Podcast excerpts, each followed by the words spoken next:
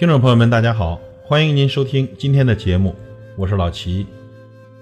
人们常说啊，三十而立，四十不惑，五十知天命，六十耳顺，七十古稀。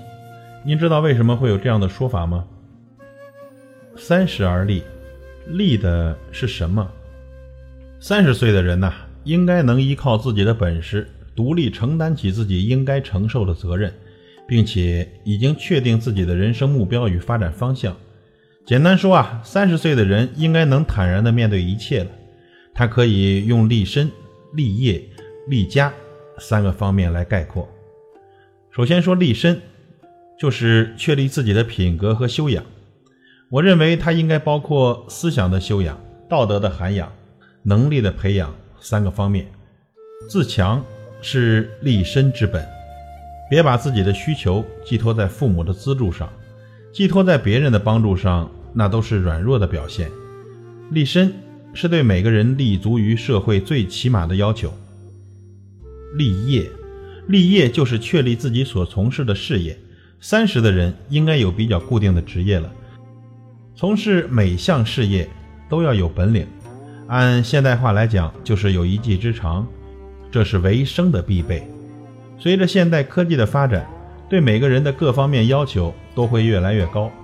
立业不但是求生的手段，也是尽到社会责任所必须的。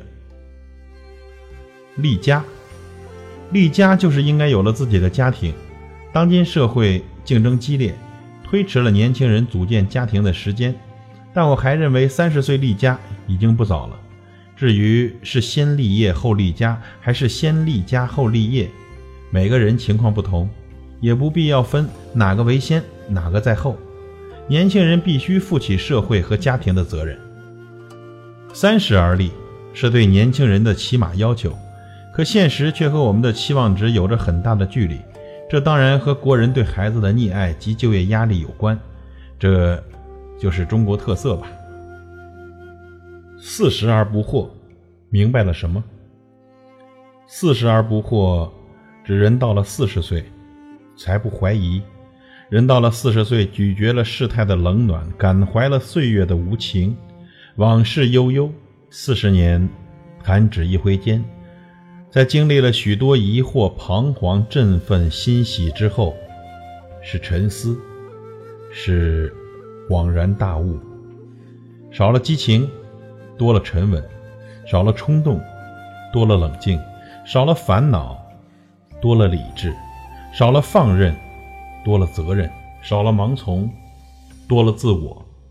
四十岁的人是十分理智和清醒的。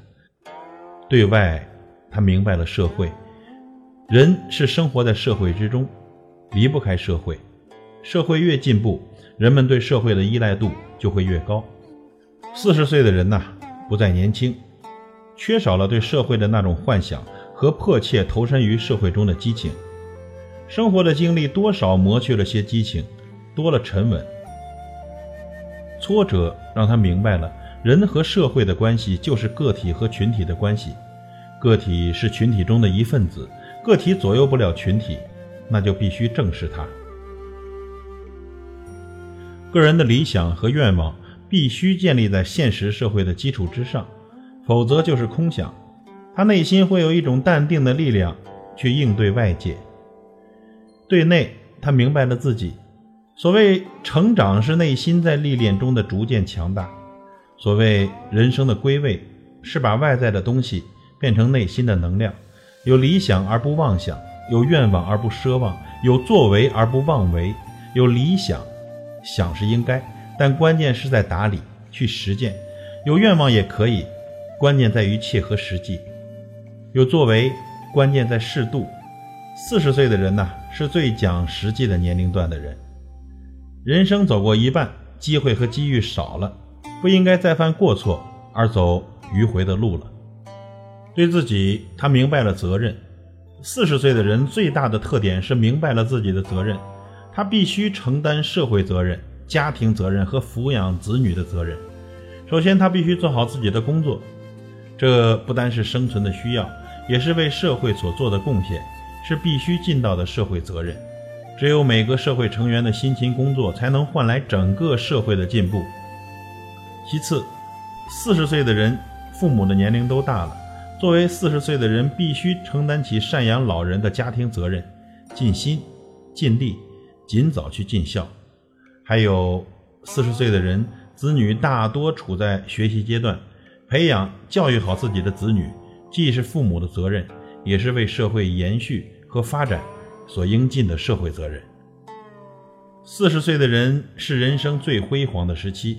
也是为社会和家庭贡献最大的时期。感谢您的收听，我是老齐，再会。